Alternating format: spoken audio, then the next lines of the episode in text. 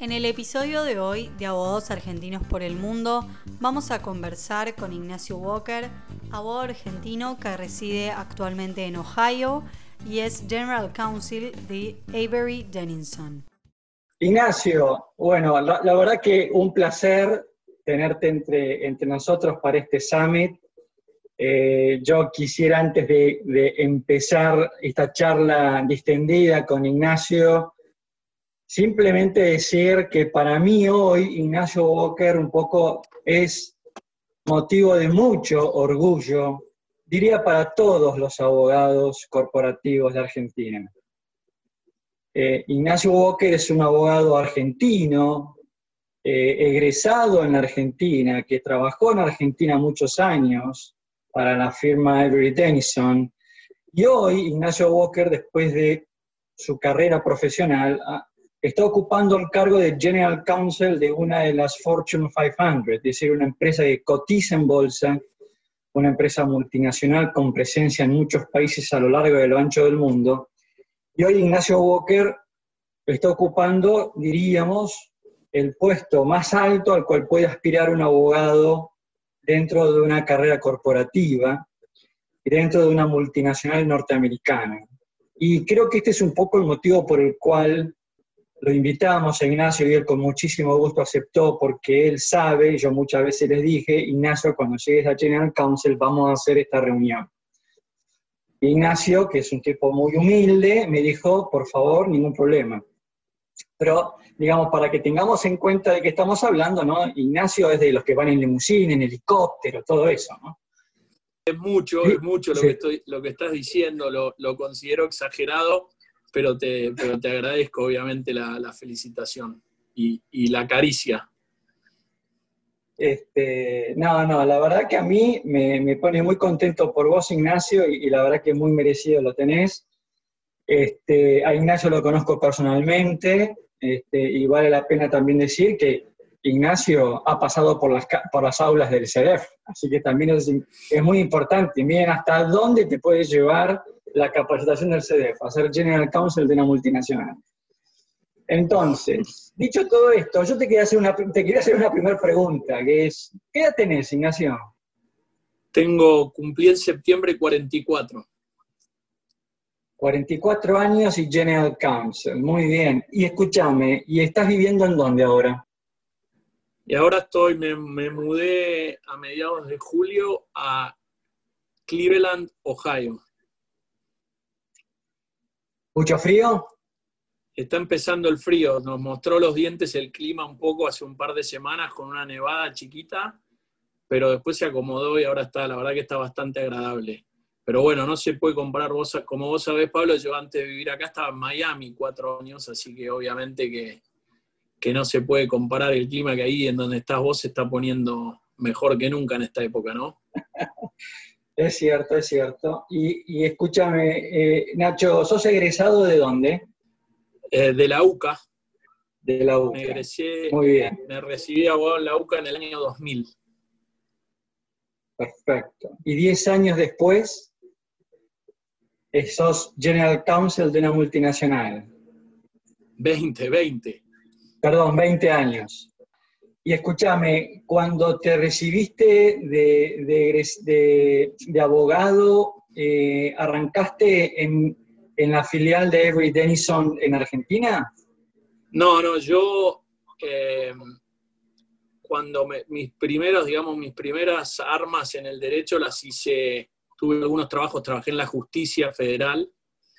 Eh, Después trabajé también como, como pasante interno de, Nobleza Picardo. Y después de ahí, eh, cuando me recibí, me fui a trabajar a Becar Varela. Yo trabajé en Becar Varela cinco años hasta que quise venir a estudiar a Estados Unidos. Y bueno, ahí hice, ahí lo, que, lo que hacemos todos los abogados que venimos afuera, el, el famoso LLM. Después a través de Becar y gracias a Becar pude conseguir trabajo en, una, firma de abogados acá en Estados Unidos muy importante, se llama Latham Watkins. Y después, y Avery Dennison, que es mi empleador ahora, es cliente de Latham y, estaba mirando en esa época la compañía una, una oportunidad de, de, una adquisición en España. Siempre, siempre digo yo que no porque fuese un buen abogado de M&A, sino porque hablaba el idioma, me pidieron que trabaje en la transacción. Y ahí conocí al General Counsel de ese momento, de Ibery Denison, y después me terminó contratando para ir a hacer legales de Latinoamérica para la, para la corporación. Pero Avery Tennyson tiene filiales y oficina en Argentina. No, yo, yo empecé en nuestros headquarters en, en, Los Ángeles, pero ya sabiendo que me iba a la región. Y en ese momento la región, la verdad que estaba, el equipo regional estaba dividido entre Argentina y Brasil. Hoy, por razones creo que obvias para todo el mundo, todo el equipo está en Brasil. Este, pero yo ya sabía que me iba a Argentina y en ese momento me fui, me volví para Argentina con la familia para, para hacer ese trabajo de Latinoamérica. ¿no? Y en Argentina sí trabajaste... Pablo, perdón, tenemos una operación, un centro de distribución y oficinas en Buenos Aires, en Don Torcuato, una planta industrial en, en San Luis, en Villa Mercedes, en San Luis. Así que hay una operación importante de manufactura allá para nosotros. Y en Avery Denison, Argentina, trabajaste cuántos años? Y ahí estuve, yo volví de volví en el 2007, fines del 2007, hice el trabajo para la región hasta principios de 2011, casi cuatro años, y después me, me, dieron la oportunidad de hacer el mismo trabajo que estaba haciendo para, para Latinoamérica, para la región de Europa, Medio Oriente y África, y es donde me fui con la familia Holanda.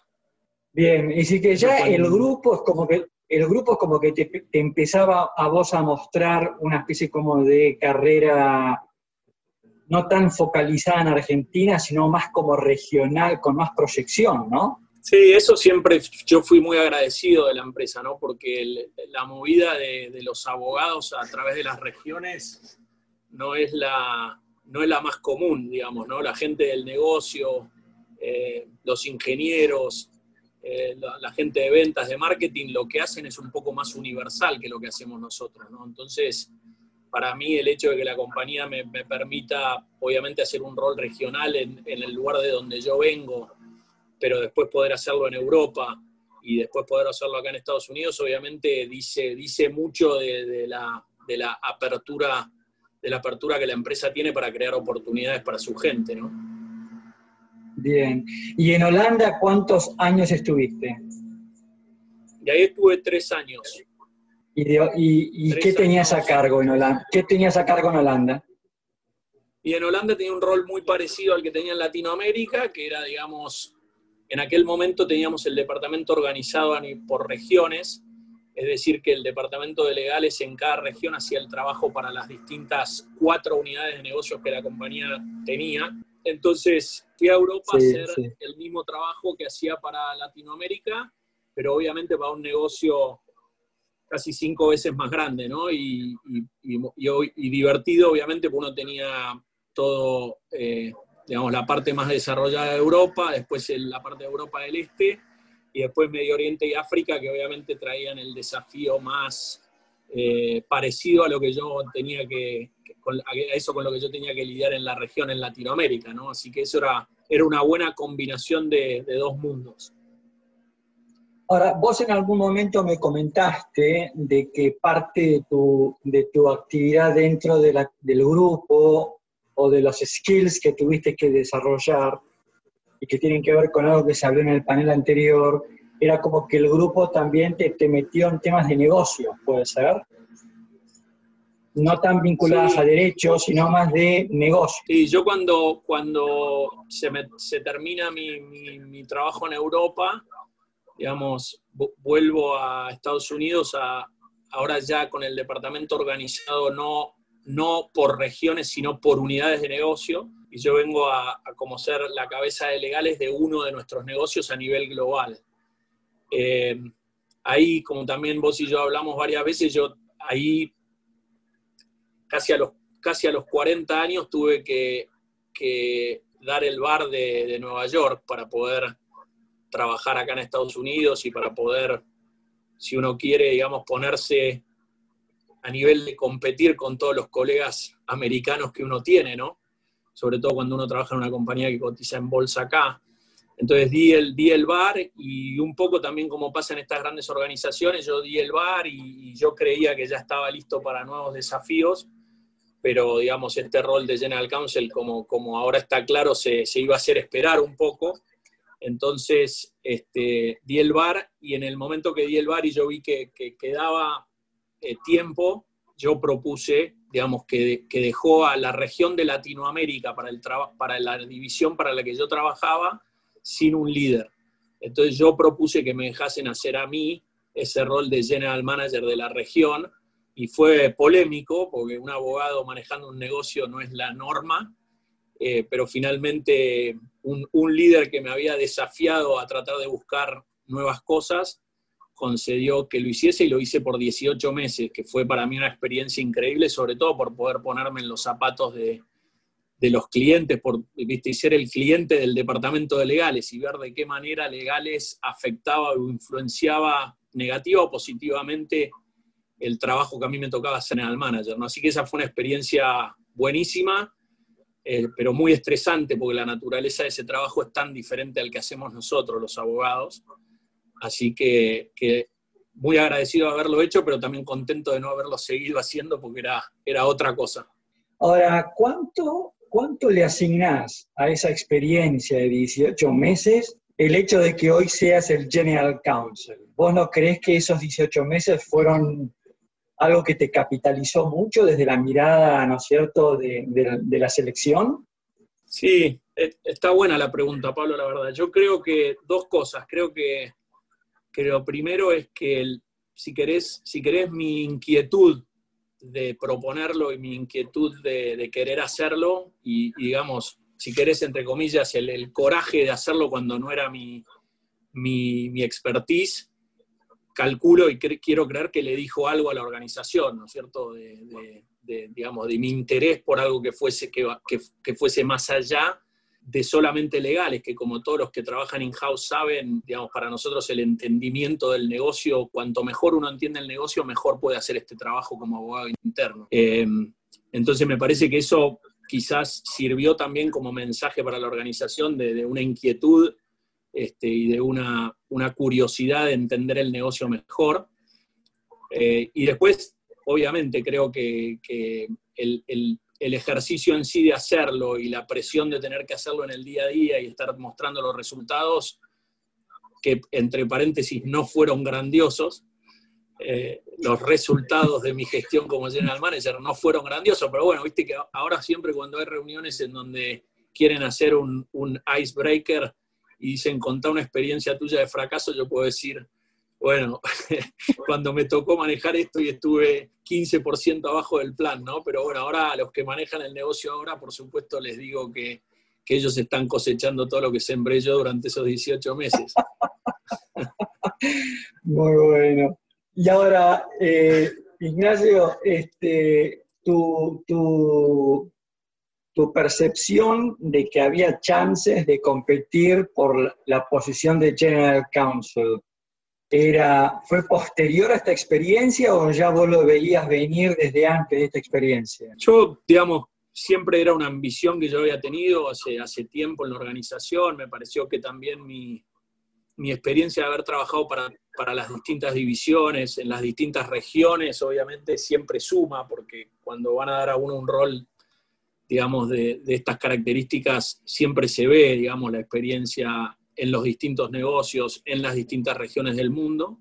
Con lo que antes de ese rol yo ya, ya lo tenía entre ceja y ceja, que era lo que quería, pero, pero obviamente la organización no me había hecho ninguna promesa en firme y me había firmado en ningún lugar que, que eso iba a ser así. ¿no? Yo también leí que mientras yo iba a estar en ese, para usar palabras de, de nuestro CEO, que durante un tiempo iba a estar en ese purgatorio, porque quizás el rol ya lo podría haber hecho hace algunos años, me, gustó la oportunidad de, bueno, de poder tomarme ese tiempo para hacer un trabajo diferente, ¿no? Y para que yo creí que de esto que te digo, de que, de que iba a dar una percepción de que yo tenía esa curiosidad, digamos, obviamente yo sabía que eso iba a ser así, ¿no? Con lo que también fue una movida mía para, para tratar de mostrar ese, ese ángulo diferente y tratar de posicionarme mejor para tener, para, el, para un día me den este trabajo que ahora me dieron este año, ¿no?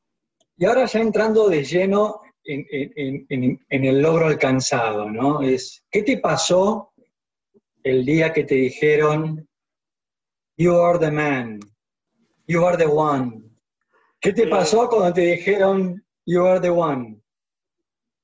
¿Qué me pasó? Eh, bueno, obviamente que yo ya sabía hace un rato que, digamos, estas cosas no ocurren de un día para el otro, ¿no? Y sobre todo mi jefa, digamos, como una, se llaman, digamos, una Named Executive Officer, una NEO, eh, que aparece en el, en el, proxy de la compañía, etcétera, digamos, no, el, momento en el que ella tomaba la decisión formal de su retiro y tenía que informarlo al mercado, ¿no? Tenía que la compañía tenía que hacer una, un, tenía que informar al mercado que esta persona había tomado su decisión, un disclosure. Entonces, eh, yo, digamos, yo ya sabía que ella venía pensándolo y que estaba cerca de tomar su decisión y también hace un tiempo sabía que, digamos, que, que el trabajo iba a ser mío, pero obviamente había que esperar para que las cosas se volvieran públicas, con lo que entonces esa espera fue, fue difícil y fue la razón por la que yo me vine a vivir a Cleveland, Ohio, después de vivir en el paraíso donde te toca vivir a vos. Entonces, este, entonces obviamente el, momento en el que se confirmó todo, después de 15 años en la, empresa, después de, digamos, de, bueno, de haber, de haber competido por este rol con colegas míos que son tipos más grandes, con más experiencia, eh, americanos o europeos, obviamente, claramente voy a decir que me, obviamente me llenó de orgullo, ¿no? Y quise frenar un poco la pelota para decir, bueno, a entender la magnitud de lo que significa esto para mí, de lo que significa este trabajo y este desafío. Obviamente muchos, bueno, lo lograste, llegaste y para mí es un poco más la dinámica de decir, bueno, llegué y lo logré, me lo dieron, pero ahora tengo que hacerlo y tengo que hacerlo bien. Y el día que lo haga y lo haga bien, consideraré que, que esa, por lo menos esa parte está hecha, ¿no? Pero, pero, pero bueno, obviamente un, un, logro espectacular y, muy contento y obviamente muy, eh, me, siento honrado, obviamente, que hayan tenido la confianza en dármelo. Así que esa es un poco la sensación y sí me tomé un momento para frenar la pelota y festejar con la familia, porque como me dijo un buen mentor que tuve cuando estaba en Becar, si no, a veces uno asume que esto es la norma y sigue y después mirás dos años para atrás y nunca paraste para festejar un logro como este. Así que traté de tomarme ese tiempo con, la familia que además siempre estuvo apoyando y bancándome en estas movidas a través del mundo y, bueno, tratar de, festejar un poquito con, algunas lindas vacaciones y algunos... Eh, aprovecho para felicitarte y aprovecho para que le mandes un, abrazo a Camila. Bueno. Em, acá, acá este, nos están preguntando, quienes nos escuchan, ¿no?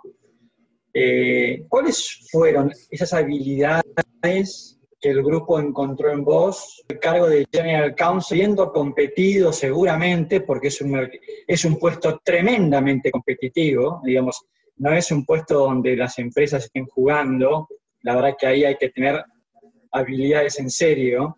¿Cuáles fueron esas habilidades que la, organización vio en vos para, para este puesto? Una, dos habilidades. Me parece que es una combinación de cosas, ¿no? Porque yo te puedo decir que en el equipo que ahora me toca liderar, tengo abogados que se dedican a la parte de, de, securities o de governance, están en todo lo que significa que la compañía cotice en bolsa, el directorio, tienen mucho más experiencia que yo en eso. Hay una persona en mi equipo que hace fusiones y adquisiciones que tienen mucho más experiencia que yo en eso. Y si querés, en cada uno de los rubros encuentro tipos que están igual o mejor preparados que yo. Entonces me parece que yo siempre trato de ver que, en estos roles tenemos el rol de abogado, que creo que hay que asumir que todos lo hacemos, eh, digamos, dentro de un estándar y que lo hacemos bien, porque si no, obviamente no podemos ni empezar a hablar, porque ese es nuestro rol fundamental Después creo que tenemos el rol del, liderazgo, ¿no? del, líder de, el líder del departamento de legales, pero también el líder de la organización, digamos, por afuera del departamento de legales, porque todos sabemos lo importante de la habilidad de influenciar a la gente del negocio, con lo que ese segundo rol del, líder para mí es clave, y después también el rol que no es el tercero para mí, pero que no hay que descontarlo, es el rol del administrador, ¿no? Sobre todo con toda la presión que sabemos que existe hoy con las compañías, con el tema de los márgenes y los gastos y los requerimientos de, eficiencia y efectividad en el manejo de un departamento de legales, que es un, es un centro de costos. ¿no? Entonces, uno puede combinar, hacer un trabajo bueno en cada uno de esos tres. Después hay muchas personas que son buenas en una, pero no en otro, son buenas en dos, pero no en tres. Eh, este, creo que, la combinación en esos tres ámbitos este, y la habilidad de poder, de poder traducirle a la gente del negocio los temas importantes desde lo legal es lo que, es lo que creo que hace, que hace que las cosas funcionen, ¿no? Ahora ya bien, bien entrado de lleno en tu función de General Counsel, este, ¿cuántos abogados reportan a vos hoy, Nacho?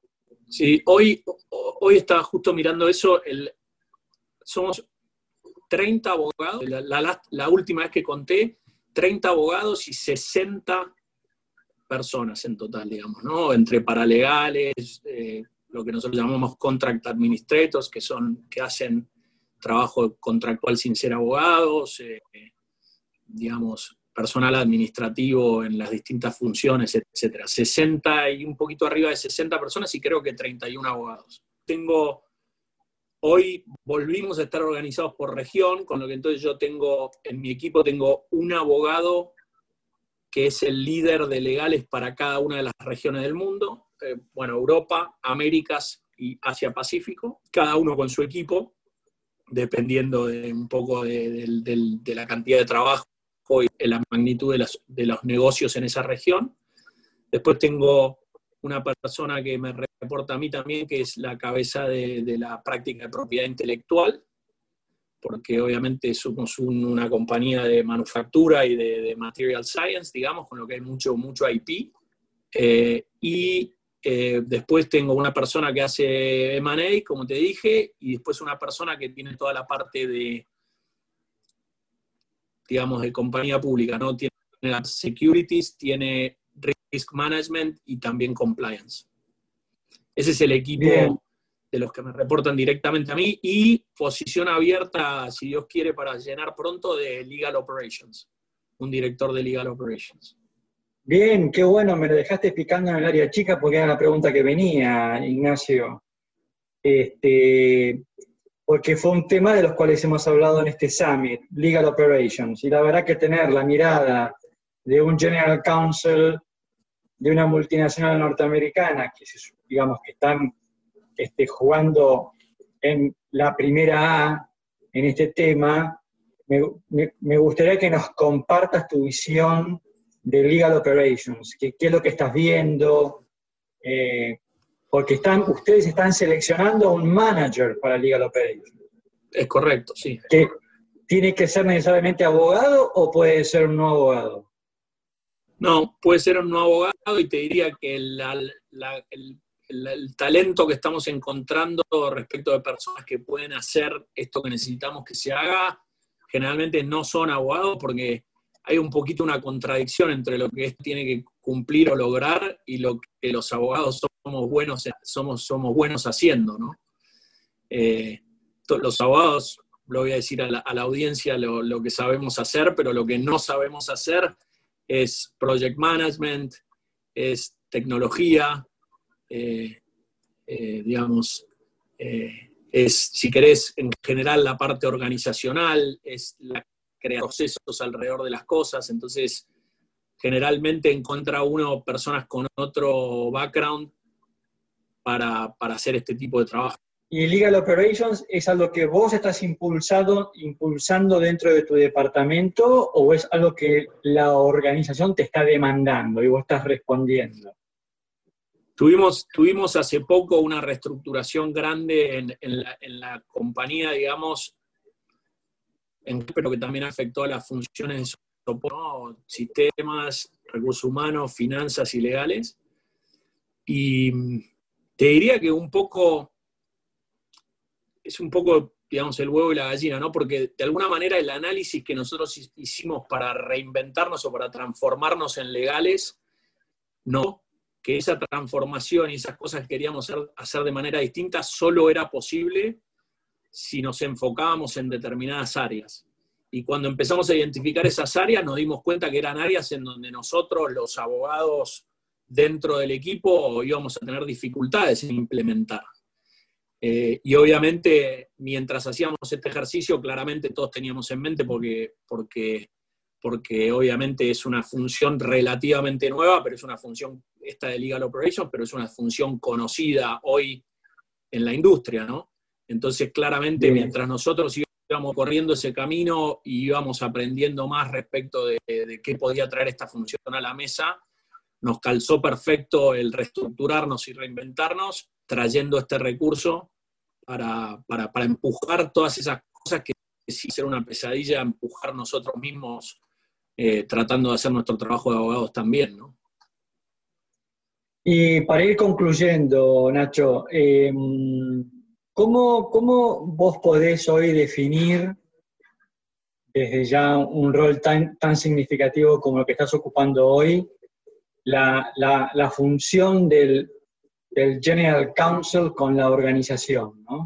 ¿Cuál es el, rol que hoy tiene el responsable del área legales con el directorio, con, con las gerencias?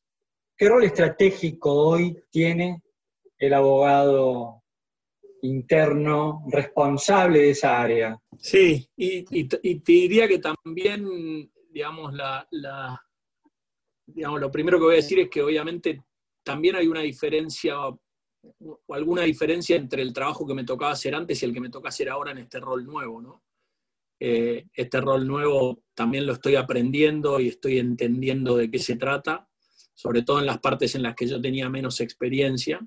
Entonces, claro que hay una diferencia, pero diría que el rol, más allá de todo esto que te describí de, estas distintos, distintas áreas en donde creo que el abogado interno tiene que, tiene que saber manejarse, te diría que es esta parte de, socio estratégico ¿no? de, la gente del negocio. Eh, es esta parte de, poder encontrar, digamos, en, en las reuniones de negocios cuáles son las cosas en las que el departamento de legales puede, puede agregar valor, ¿no es cierto? Te, te, doy, te doy un ejemplo, digamos, grueso, pero no sé, yo tengo casos en donde una persona de mi equipo eh, sentada en una reunión de management durante tres días, que uno de entrada, cuando es abogado, viene de, una, de un estudio de abogados como a mí, yo me sentaba tres días en esa reunión y decía, ¿cuándo voy a hacer mi trabajo? ¿Qué hago sentado acá? Y yo he tenido casos en donde en una discusión con el equipo de, compras y el equipo de marketing respecto de precios, eh, se tocó el tema de los precios de la competencia y eso le hizo al abogado que estaba sentado en esa reunión pensar que si esos, esos, esos precios que estábamos viendo en el mercado de acá, que eran de un competidor que importaba el producto en el país en cuestión, no era una situación de dumping, y hicimos un dumping y eso permitió que el negocio crezca el 20% más de lo que estaba eh, planeado crecer en el momento que la autoridad decidió imponer ese, esa de dumping. Entonces, el trabajo del día a día sí es clave y es importante y tiene que ser hecho, pero ¿cómo podemos nosotros en esas reuniones entender el negocio con una profundidad tal que nos permita ver de qué manera nosotros podemos contribuir a cada una de esas líneas del, estado de resultado, ¿no? Para usar, para usar un poco algunas de las cosas que aprendí, aprendí en el CDF, ¿no? O sea, eh, ¿cómo podemos, en el punto de vista de legales, maximizar ventas? Ahí te doy un ejemplo. ¿Cómo podemos maximizar el margen grueso ayudando a nuestra organización de compras a mejorar esos contratos y tener mejores precios? ¿no? ¿Cómo podemos, digamos, reducir los gastos de administración haciendo que nuestro departamento de legales opere eficientemente y lo más barato posible. Eh, necesitamos meter un juicio porque hay un tema impositivo para que los impuestos va, digamos, necesitamos con tesorería negociar los contratos con los bancos Eh, entonces, me parece que en cada línea del PNL hay trabajo que, que, nosotros podemos hacer para tratar de ayudar a la organización a ser más exitosa. Y obviamente, digamos, el abogado que se va a trabajar a una empresa tiene que saber que viene a trabajar, pero que cortan el bacalao otros. Y los que quieren cortar el bacalao se tienen que ir a trabajar a un estudio y ser managing partner y ser CEO de su estudio y tomar decisiones en una, en una empresa en donde lo que se hace es proveer servicios legales. Venimos a trabajar acá, nos puede ir bien, mal, mejor o peor, pero tenemos que entender que en realidad estamos ahí para ayudar y apoyar a la gente del negocio, para mantenerlos lejos de los problemas, pero en realidad lo importante es el éxito en vender etiquetas y no, digamos, que Ignacio Walker o, alguien en legales tenga, tenga razón en, prohibirle a una persona del negocio hacer una determinada cosa, ¿no? Bien, Ignacio, sí, la verdad que lo que esto último que estás diciendo es, es clave. Creo que ya es medio como Vox Populi, pero hay que volver a insistir. Esto de que, y que del instituto insistimos tanto, ¿no? Esto de que el abogado tiene que aprender a hablar el lenguaje del empresario en algún punto cuando vos decís que el abogado tiene que ser el socio estratégico del negocio viendo el PNL, este, y el PNL no es más ni menos que el cuadro de resultados y por lo tanto ver la forma de maximizar la renta, sea mirando el activo o mirando el pasivo, bueno, es un poco este, el rol que le juega a tocar, además de tantas otras funciones que tiene que cumplir el director de legales, una es clave y seguramente esta fue una de las habilidades que vos has tenido y por la cual hoy estás ocupando el cargo magnífico, desafiante que estás ocupando hoy y del cual, una vez más, te quiero felicitar. Este, bueno, la verdad que no quiero robarte más tiempo. Eh, para mí ha sido un placer tenerte con nosotros sé que sos una persona muy ocupada y esta, media hora este, que hemos compartido sé que vale mucho para vos. Así que quiero agradecerte nuevamente y espero que para todos aquellos que nos hayan escuchado, bueno, este, el, caso Nacho Walker este, lo tengan presente como un caso posible, ¿no? Como que es posible si uno tiene un sueño, si uno se lo propone, si uno tiene un objetivo claro y concreto, poder alcanzarlo. Y esto no quiero ponerlo así en términos, este, eh, no lo quiero poner en términos románticos, pero sí creo que eso es un lindo ejemplo de que si uno se propone un objetivo, eh, están las condiciones dadas para ese objetivo poder alcanzarlo. Sé que una parte importante es suerte, pero también una parte muy importante es mérito propio. ¿eh?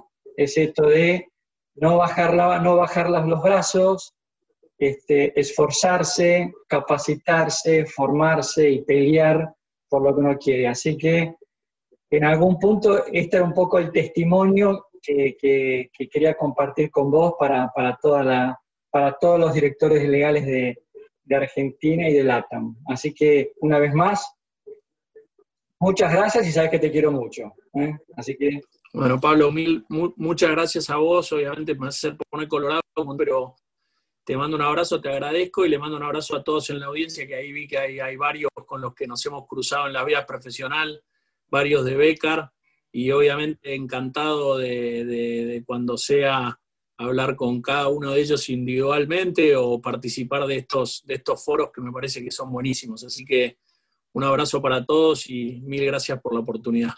Chao Nacho, gracias. Chao, Paulito. Un abrazo grande.